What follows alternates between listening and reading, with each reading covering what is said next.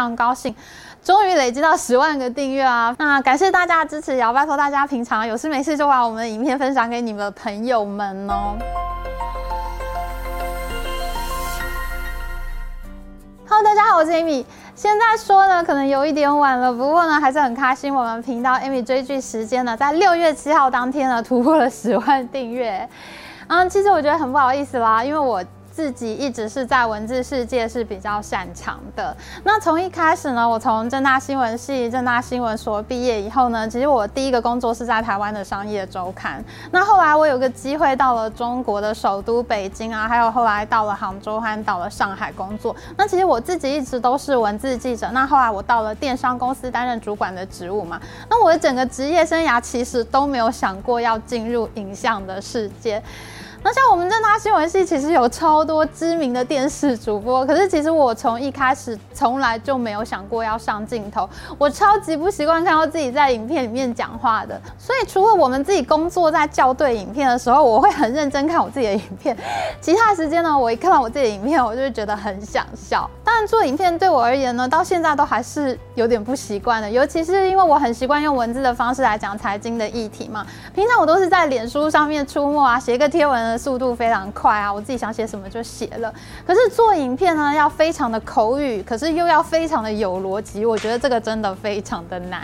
就你录影片的时候，你讲话还是要有表情的，那你整个过程就有点像是在演一出戏。说真的，真的很难。我不知道我自己演的好不好，我觉得真的很佩服那些 YouTuber。到现在我都还是很不习惯称呼自己是一个 YouTuber。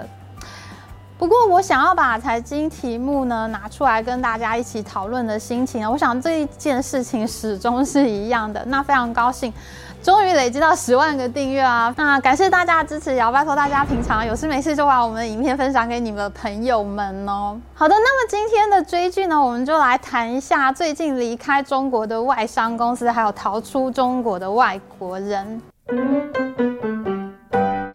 说到逃出中国的外国人呢，我自己就是其中之一。我是在二零一九年七月的时候离开上海，回到台湾。那当时是因为香港的反送中运动呢，开始声势越来越大，很多在中国境内的台湾人呢开始被关注。那像我的一些同样是台湾人的朋友啊，他们去过香港，再回到中国以后呢，竟然会被公安局约谈。哎，他们会问他们去香港到底是要做什么的，还有人呢会被要求每天下午四点都。要去去公安局报道。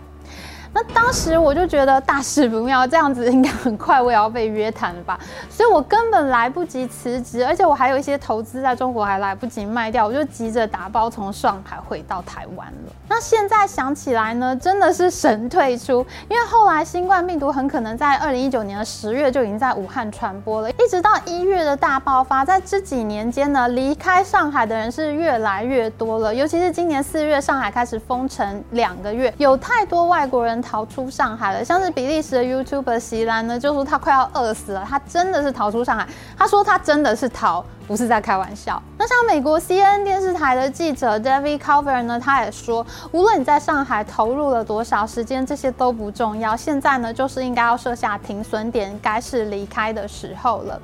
其实我在二零一九年的时候就已经有这样的感觉，当时真的是最好的离开的时间，拖到现在真的已经很晚了。离开呢，最近也有好几起外商公司退出中国的事件呢，引起震撼。譬如说呢，Airbnb 呢，它就宣布关闭中国本地的业务。今年夏天呢，Airbnb 将下架所有的中国房源和体验业务，只保留出境业务。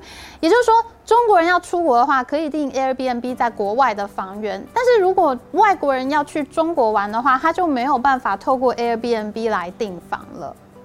这个消息呢，真的还蛮震撼的，因为以前我在中国居住的时候呢，正好是 Airbnb 大幅扩张的时候，我自己就订过好几次 Airbnb 的房间，而且呢，我的朋友还当 Airbnb 的房东，我经常在他出差的时候帮他拿钥匙给房客或者收钥匙什么的，做一些简单的管理工作。那当时 Airbnb 还上网征求中文名字，征求了半天，最后取名叫做爱比营，大家都觉得这个名字呢，真的太文青了。A B N B 在中国遇到的问题呢，当然跟疫情有关了。中国政府动不动就封城，像是我自己在苏州有投资一家店呢，就开在观光区里面。那本来生意真的很好，分红都已经拿回成本了，可是呢，这三年呢是一毛钱分红都没拿到。虽然 Airbnb 在中国遇到很多抄袭的竞争对手，包括像是途家、蚂蚁、小猪、短租这些 APP 啊，可是 Airbnb 的下载量呢，还是远远高于其他的竞争对手。然而，在上海遭遇严厉的封城事件之后呢，就有很多外国人逃出上海。那 Airbnb 它可能也感受到政府政策的不确定性，因为疫情已经很长时间了，还没有办法形成一个应对的策略的话呢，所以他终于就决定要退出中国市场。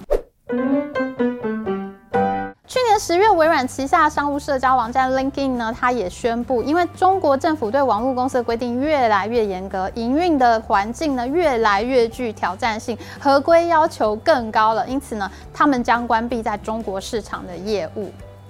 LinkedIn 呢是最后一个还在中国存活的美国社交网站，它和 Airbnb 在中国规模其实都不小。像 LinkedIn 呢，它其实有五千两百万个用户，他们在中国呢将会关闭社交功能，改版成一个叫做 InJobs 的服务呢。那这个网站只提供贴履历表的服务，没有社交功能啊，用户也不能够分享内容，就变成了一个非常无聊的网站，几乎就是等于宣告死亡。其实微软做这个网站呢，可能只是为了要给中国市场一个面子，不要做的好像它真的已经要退出中国了一样。那中国的党媒党报都非常的紧张，他们很担心这些外商公司出走的消息会造成民众的信心危机，所以像是环球网啊、观察者网这些网站呢，都把外商公司退出中国的消息呢说成是造谣。他们不断强调，这些公司并没有离开中国，只是服务改版而已。亚马逊网站的阅读器 Kindle 也在最近呢宣布退出中国。其实这个消息已经传了一阵子啊，因为在 Kindle 的电商网站上面呢，一直是全面缺货，你买不到 Kindle 的阅读器了。大家其实已经猜到 Kindle 可能要走了。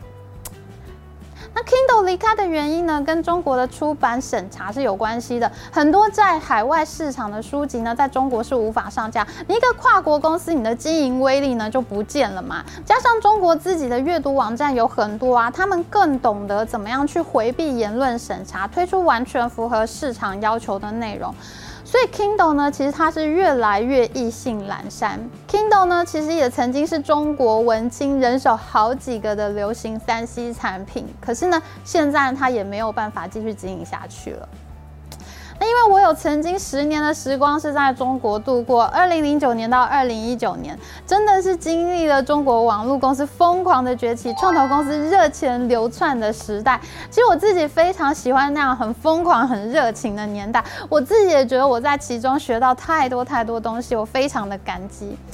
那所以像我现在呢，在谈论中国议题上还有一定的权威地位呢，就是因为过去十年的时光给我的养分。现在大家呢纷纷的逃离中国呢，我想整个商业圈子的活力呢也是大不如前，经商的风险越来越高，也就难怪大家会选择要慢慢的离开。我很感谢这段时间呢，大家对我们频道的支持。去年我们制作了大牌长荣系列呢，还有乌克兰和东欧的报道系列。那今年呢，我们有讲通货膨胀的不是大牌长荣系列，以及意外受到欢迎的半导体争霸战系列。有好多工程师都写信给我说，他们也很想要爆料，我非常欢迎大家。当然还有很受欢迎的中国扑街系列哈，因为我有长期居住在中国的经验，我很了解现在到底发生了什么事情，所以我总是能够带给大家比较深入的看法。那我也非常感谢大家的支持。